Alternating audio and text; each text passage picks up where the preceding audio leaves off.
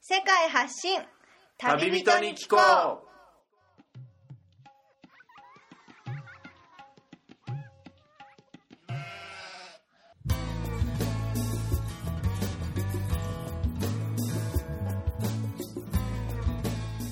この番組は世界各地で出会った興味深い日本人の旅人にざっくばらんにいろいろなことをインタビューしていく番組です現地での旅の話の本編と脱線話のアフタートークの2本立てでお送りしますさて今回の旅人からは世界のどんなぶっ飛び話が聞けるのでしょうか皆さんこんにちは現地から直送世界発信旅人に聞こうお届けするのはみつるです前回の放送までオーストラリアのクイーンズランド州に滞在していたのですがえ今はそのクイーンズランドからえ南下をして別の州になるニューサウスウェルス州にやってきましたえこのニューサウスウェルス州はクイーンズランド州のすぐ下にあるんですがシドニー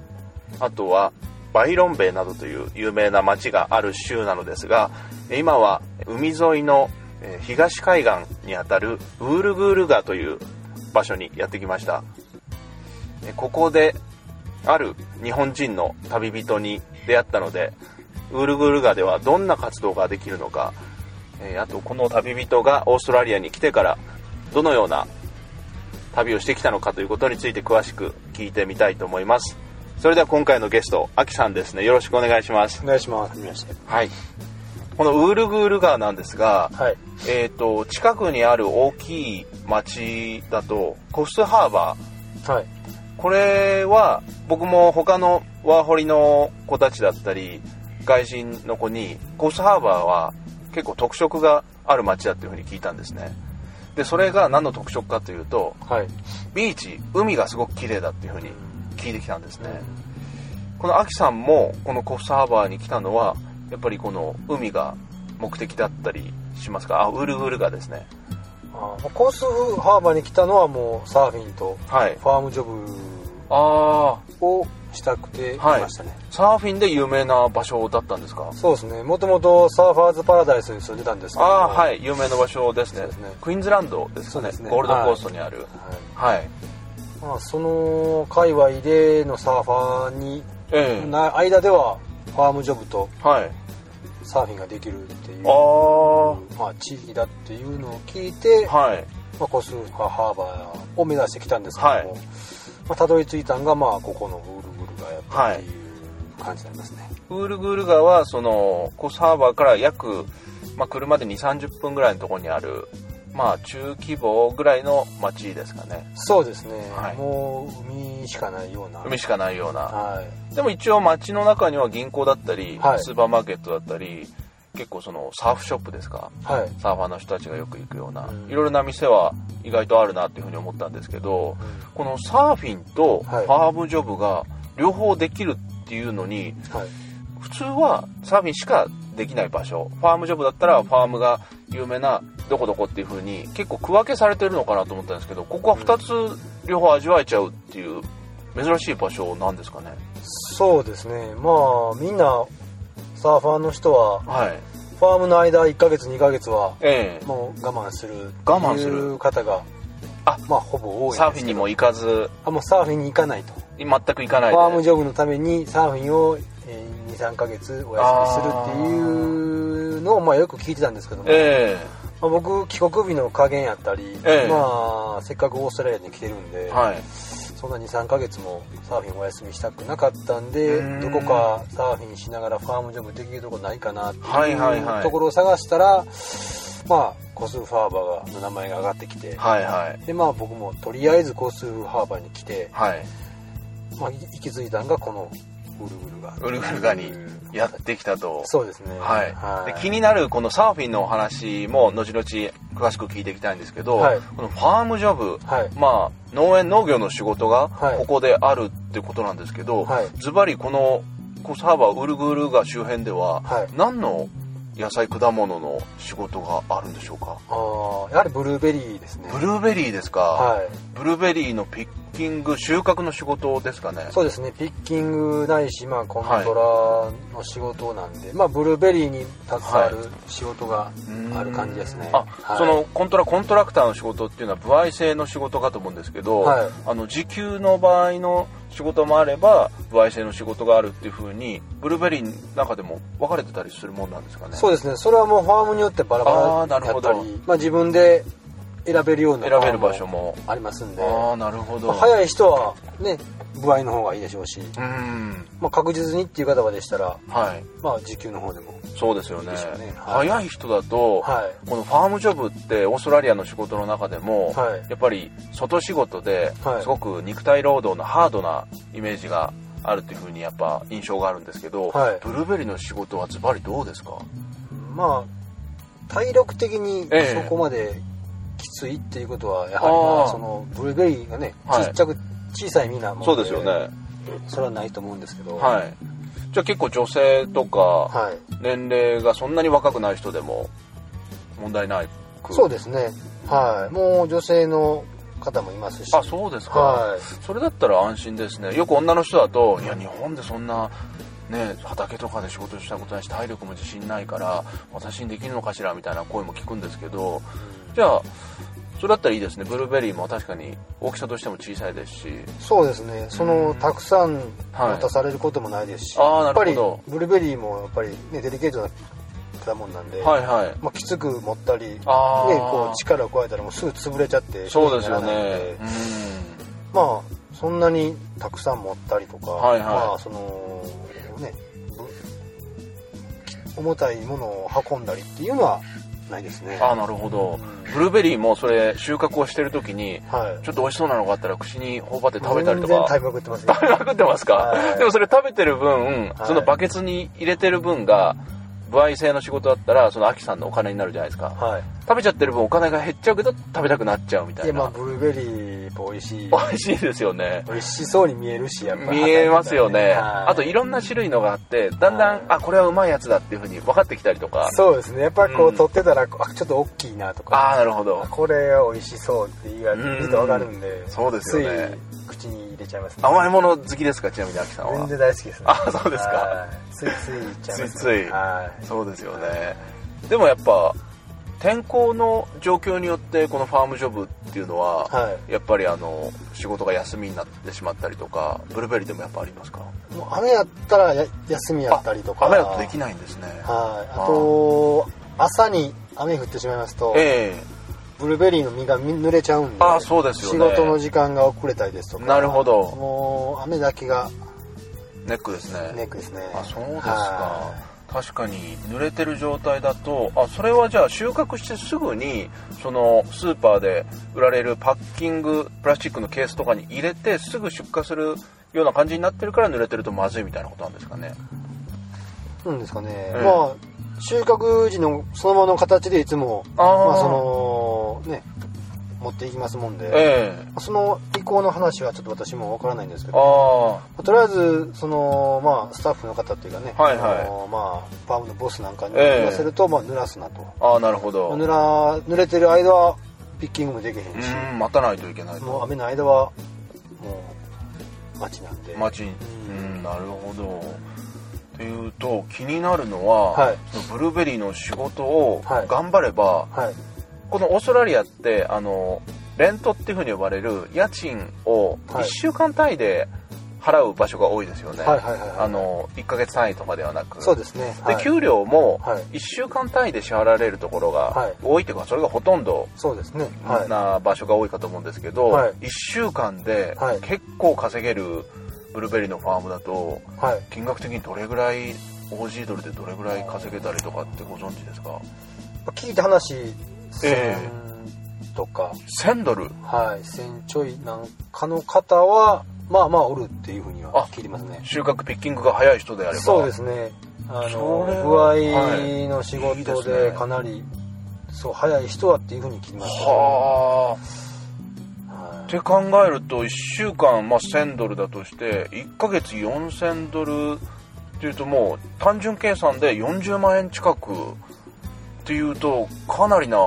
ビッグチャンスの仕事ですよねそうですねただ時期があんまりちょっとあシーズンがそこまであま長くりない長くなかったような気もするあーなるほどのでうんまあ短くうん多くそうですねという形になるでしょうねそうですねねファームジョブはいって言ったらその季節の収穫のそれに合わせてこっち側が動くしかないですからねそうでですねあーまあ時期を外さなかったらすごいええいいかもしれないですねあーじゃあその時期は今オーストラリアの夏ぐらいの時期ですけど、はいこのぐらいの時期がやっぱりブルーベリーも実ってくる時なんですかねそうですね夏前と夏前と夏ちょっと入ってからぐらいですかねああなるほど、やっそのぱりね辺がピークで、はいじゃあいっぱいいろんな場所からワーホリワーカーだったり、こうはいピッキング目当てに仕事を求めてくる人がたくさんいるとそうですね、うん今この時期あたりがだんだん調子良くなってくるんちゃうかなとあそうなんですか思いますよねオーストラリアのブルーベリーの仕事をはいはいあんまり日本でそはのいブルーベリーっていうと、そこまであのリンゴとかバナナみたいなスーパーでたくさん売られてるイメージがないんですけど、んオーストラリアでは結構メジャーな果物なんですかねそうですね僕もこっち来て思ったんですけどスーパーに必ずブルーベリーの小さいパックが売ってああますんで、はいはい意外とぶオーストラリアではメジャーなああその時期だったらそうですねうん食べ物まあ果物なんかなはいはいはいというイメージはこっち来て分かりましたねその1パック例えば 100g とかで、はいオーストラリアで値段どれぐらいで買えたりするもんなんですかねそこまで僕が個人的にパッと見たイメージだとスーパーで見たイメージだと安くはないですよねそうですねええ意外と僕らピッキングしながらあんだけ食べてるそ感じやのうに、そんなに食べてるんですか、秋さん。まあ仕事中。まあ食べてる感じやのに、はい。そのねパックで言うたら結構はい。な値段するんでそうですよ。大体あの、日本でも売ってるあの、いいちごのパック、あれぐらい入ってて、大体もう、本当場所にもあるかもしれないですけど、こっちで5ドルぐらいは、4ドル5ドルぐらいはしますかね。いちご、いちごパックよりちょっと小さめのパックで売られてますかね。そうですねいちごパックのなんかちょっと薄めの、ああ、はいはい。そこが薄くなった。うんそれで大体、 56ぐらい45ぐらいですかうねんそれぐらいで売れ売られてるんで結構ね、値段的にはそうですよね安くはないですよねう。んうんまあ、リンゴバナナまあメジャーな果物の中ではかなり高めですよね、そうですよね。はいああ、その仕事中食べ放題っていうのはすごい嬉しいですね。そうですよね、まあ、んそんなん全然意識せんと、ダミクモに食べてますよく言われるのはそのね、視力が目が良くなるみたいなあ。ーブルーベリーのこの仕事終わる頃にはもういろんなもの見えてるんじゃないですか。そうあってほしいですねそうなんですはかい。そうですか。じゃああの秋さんが知ってる中でこのブルーベリーのはいいろんなこのファームのオーナーがいると思うんですけど、はい知ってる中でのはいおすすめのここは稼げるここは結構いいぞっていうファームの場所ってあったりしますか。ああやはりもうコスタでしょうねコスタはい、あ聞いたことありますね。はい、なんすごかく大きい会社ですよね。そうですよね、タはズマニアとか、はもう一個どっかにあるっていう言ってましたね、おまそらあ、3箇所ぐらいい。はいはいはい。あってかなり大きいちゃんとした会社でえ登録制みたいなえ感じのえ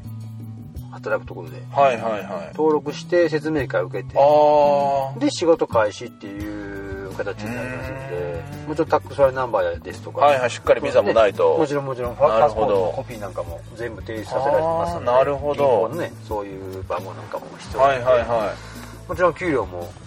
ね、ファームの中ではかなりあいいそうですか方かとは聞いてるんで、うん。うやっん。ぱりコスルハーバーまあねあたりに来られブルガリ来たらブルガリに来られたんであれば、はまずはコスタいコスタ。登録していただいて、うんあの聞いたところによると、一はい回行って、ああ、今いっぱいだからって断られても、はいすぐその直後に行った人が、あの大丈夫だったっていう人もいて、えーお俺ダメだったのになんでっていうのは、なんかあの本当に大きい会社だとね、あの急に欠員が出たり、入れ替わりがあったりするから、本当ちょっとのタイミングでダメだったり大丈夫だったり、だから大事なのは1回行っても、翌日とか翌々日とか時間を空けて、うんあの欠員出てないうちすぐ働けるよみたいなアピールするとうまいこと入れるみたいには聞いたんで1回ダメだって言われたら諦めるんじゃなくてちょっと粘り強くやってみたりとかそうですね、はいまあ、何回か行くのも手でしょうしうんもちろんやっぱり仕事なもんではいタイミングも絶対あると思そうですよねもちろんねその時期もあると思うんで、うんまあ登録ないし説明会僕はね、まあ気長に待ちながら、うんまあ、そのインド人ファームはいもうキャッシュジョブなんかではいはい日払い日日日払いなんかでくれるようなところで、まあまあゆっくり待ちながらつなぎながらはいうんサービスしながらはいはい後ぐらいの方がそうでいいすかもしれねまあでもそのまずは登はい録ないし、はいはいえー一回行ってみるのははいはい事務お所すすにめしますね、はい確かコスタだとブルーベリー以外のそのラズベリーとか他の果物もちょっとあるみたいに聞きましたねそうですねブルーベリーラズベリーはあるってまあコス、えーコスフあたりでははいラズベリーかブルーベリーになるんちゃうしかかなもブルーベリーと違っはていラズベリーは結構通年結構あったりしてそなうんですねかシーズンも長いみたいなのも聞いたんでやっぱりコスタは結構いいですねこっちに来たらそうですねラズベリーははい週6ああるあって言うてたし、んブルーベリーは週5なんかな、ねしっかり実ってる時期であればそうですねうん本当に忙しいと土日も休みなしでコスタに出てる人とかも聞きましたねそうですよねんうんまあ秋さんもねじゃあ狙ってもちろんやります、うんはいうんまあみんなねブルーベリーが終わったら、はいタズマニアの方のあ場ー所に行くいう人も多いんで、はいはいはいはいそうですかうんまあねそのファームジョブしたい、あはいはい、まあ、たあのいろんな場所でファームジョブしたいっていう方には、はいポスターはおすす結め構いいかもしれないですね。ですねうんそのやっぱいろんな地域のその時のちょうど実るシーズンっていうのをちゃんと狙っていくことですよねあとはそうですよねブルーベリーの後のタズマニア行くとかそうんの辺はもう、まあね、コスタにおれば情報も来るでしょうしそうでしょうね登録さえすればメールやったはりい電話もかかってくるとあ思あうんでなるほどやっぱり登録しとくのはうん悪くないかなあと常に電話をキャッチできるような準備もしておくとそうですね、うんまあメールですとかね、ああはいはい、うんやっぱ大きい会社なんでね何人にも電話してると思うんでそうですよねタイミングよくね取れれば受けれれば、話もトントンと進むでしょうし、やっうぱり迅速に動くことは大事そうですねはい、はいうんんちなみにそのブルーベリーの仕事は、はいそのオーストラリアコントラクターと呼ばれる、はいそのファームのボスがはい仕事を振り分ける、はいそのコントラクターって呼ばれてる人たちから明日何時から仕事あるよっていうふうに連絡をやり取りするじゃないですか、はいはいはいあのオージーのコントラクターがやっぱりこっちでも多いんですかオーストラリア人ルールがまあ特別かもしれないですけどインド人がほぼほぼですねインド人がはいあの僕も気になってたんですねこの街中であのターバンを巻いてひげがすごいは生えてるインド人の人たちがかなり移住して住んでるのかなっていうふうに思ったんですけど、うんあの人たちはじゃあ仕事ワーカーとしてね働いてるインド人が多いなおかつそのコントラクターその仕事振ってくれるインド人ファームがじゃあ多いってことなんですかねだと思いますねやっぱ街中にインド人のお寺があるぐらいな街なんでありますね大きい、はあのテンプルがそうですねインドの人たちが集まるそうですねありますね来てびっくりしたんですけどあーこれほどインド人が集まってるそうですよ街ねがまあ、で大きい町やったらやっぱはり、いまあ、仕方がないのかなって思うんですけど、この小さい町なんでねインえド人がここれまほどに多いのか少なし不思議ですよねそうですなんでここなんかなっていうところそうですよねはあーそのインドのテンプルがウールグールガの少し外れたところにありますけど、はいあそこではいたまにそのイベントというか、はいはいはあの外人も中に入っていい時があるっていうふうに聞いたんですけどアキさんご存知ですい、かはい、もちろんあの水曜日と日曜日に、はいまああのお祈りの後あにー、まあ食事といいますかあ振る舞ってもらえるそうなんですあそれもしかしてアキさん毎週楽しみに行ったりそうですね、はい、まあ欠かさず出さず行ってるぐらいですか、はいまあね本場のカレーが食べれるそうですよねインドの人たちがはい移住してねもうこっちに住んでるからスパイスだったりそのカレーのメニューもそれはいいですね抜群に美味しいです、ね、抜群に美味しいおはいかわりもできちゃったりとか しまくってますねしまくってますかはいでそこ23倍ぐらいいってますでねそのそこでじゃあね週に2回ぐらいは2食水曜日だとそのディナーの時間ですかそらうですね水曜日はディナーで、はいえー日曜日はお昼ですかねランチが食べれランチでるとすねはそのじゃあインド人ワーカーと一緒に働いて、はいもし食べたかったらそのインドのテンプルに行けばそのまあお祈りもちょっと参加したかったら参加したりとか見れたりですよね、はいでもそのインドの人たちあのターバンを巻いてるシーク教だと思うんですけど、はいその人たちと一緒にそこに入る時なんか気をつけなきゃいけないこととかあったりしますかああまあ特段何も気にすることはないんですけども、ええまあ、一応髪の毛をはい隠しなさいあー帽子まあターバンまあとりあえずフードでもスカーフとかでもそうですねあそのあのフードとかでもいいんですねパーカーのいやその辺ね結構ぬるいかなと思うんですけどああフードで入ってるような全然いますね ありますか、はい何人とかが集まってくるんですかね外国人いろいろもちろん日本人日本人ないし、はいまあ、そうですね台湾台湾人韓国あーまあアジア人がウルグル川は結構多いああようななる気がほしますねど、はい、うん欧米人もいることはいるけどそのまあうん台湾人だったりそう韓ですね国人だったり日本人がカレーをいつも食べに来ると、そうですね、えーおそうですおかまあそのヨーロピアンやったりオージーとかよりもやっぱり食べに来てんのははいアジアう系んどっから仕入れたんかね、うん結構いってますねそうですよね、はい多分もう一緒にインド人ワーカーと働いてたらーお前らカレー食べたかったらあー強曜日と日曜日であるぞみたいに聞いてるんかもしれないですけどねそうですよねあーまあ逆に台湾人もネットワーク、まあ、中国人もネットワーク結構あるみたいでそうみたいですね、うんあのファームのねはいあのこんファームのボスのはい連絡先やったりとか、あコントラクターのリストと呼ばれうるん携帯電話のリストをたくさん持っててそうですねそこに毎回その仕事を車持ってて車持ってるしうんブルーベリーやったことあるからうん仕事行かしてくんないかみたいな感じでアピールするような感じでそうですね台湾人韓国人中国人結構仕事持ってたりしてきてああまーす香ね港人もうんそうですか意外と日本人親切にしてくれるんでうーん紹介してくれたりとかあそうなんですかそうですねうん結構アジア人同士やからか、はいはいはい嬉しいですね結構もうありがたいですうね、んでなぜか日本語もちょっと喋れるっていうああ台湾人とかは結構やっぱ相当親日みたいでそうすねうん教育的にもほぼほぼなんかですテねレビ見て知ってんねんとか、はいはいはいドラマ見てた見てたよとか、はいはいうん言えてましたねオーストラリアワーホリでああジじャニーズが好きやとゃか言ってジャニーズがです かいや俺びっくりした大栗旬とか言い出してえなんか何言うてんかなはいはいああの大栗旬かやったはいはいはいはいなんで台湾人が知ってるんだそうみたいそうそうなそうそうあーまあジャニーズとかまあこっちでも有名なやつは、はいあー台湾人でも知知ってるそれは興味深いですねと、うんあーびっくりしましたびっくりしましたかあー知ってるその役の名前言われてはいはいはい 僕はわら分からなかったんで分からへん言うたらあテレビのそ写の真見せられてああ、はいはい知ってるわみたい な結構ありましたね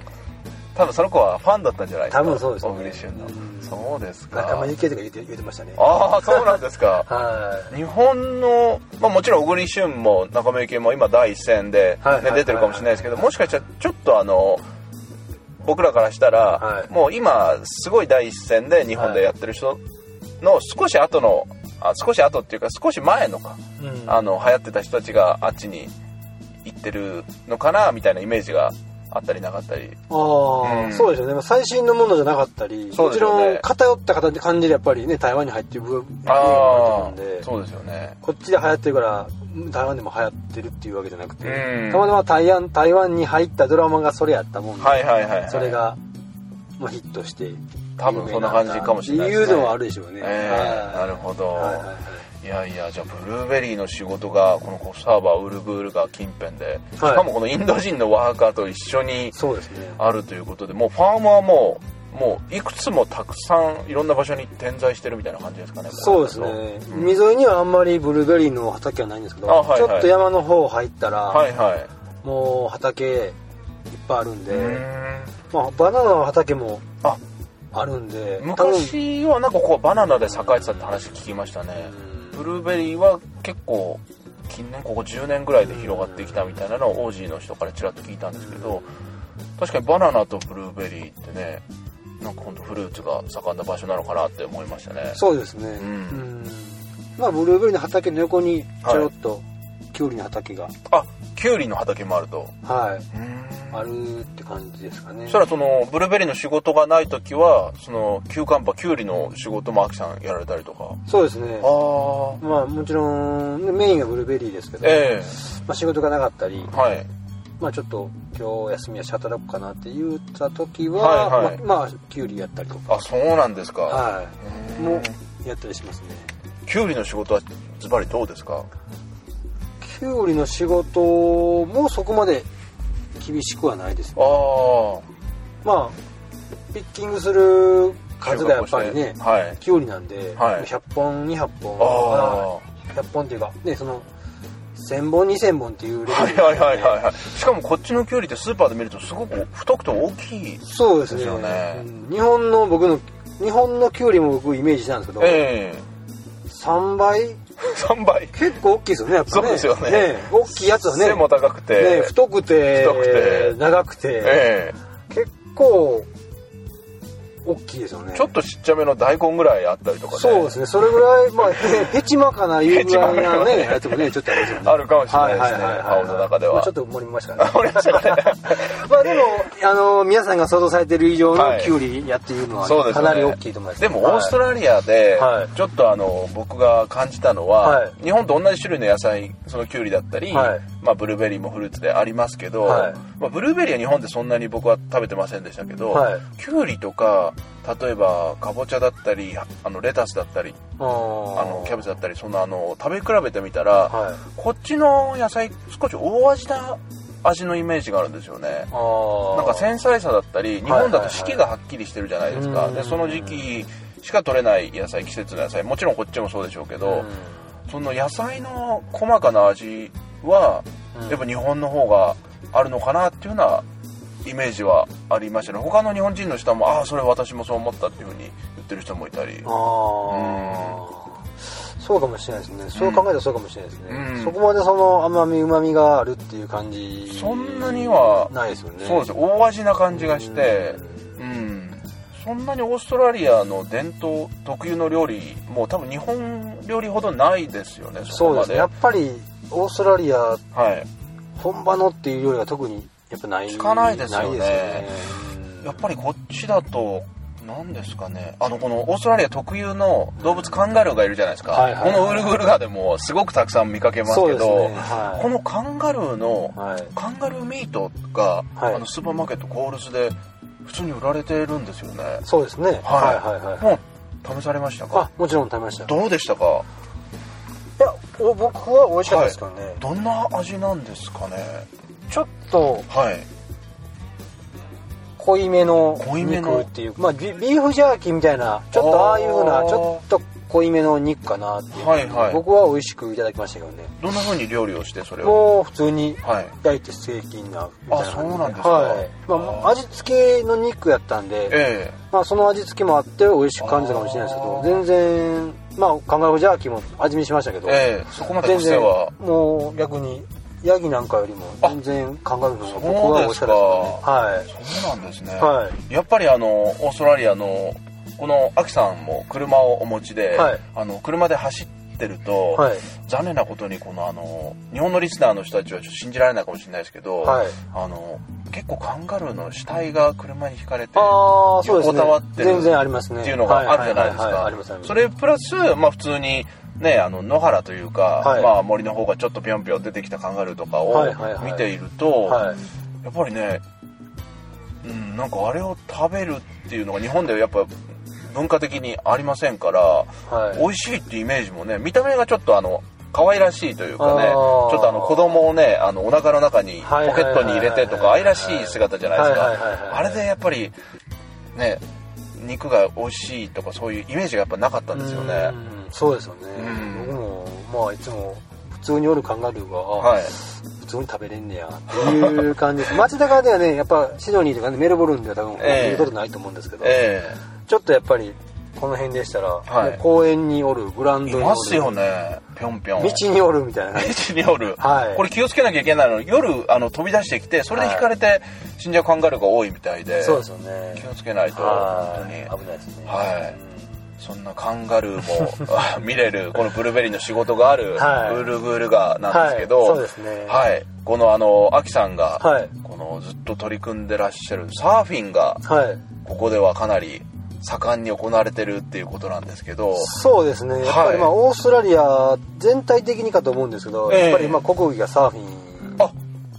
国技と言ってもいいぐらいだ僕国技って聞いてたんですけどあそうなんですねはい番組の途中ですが収録時間が長くなりましたのでこの回を分割しました次回もこの続きでお楽しみください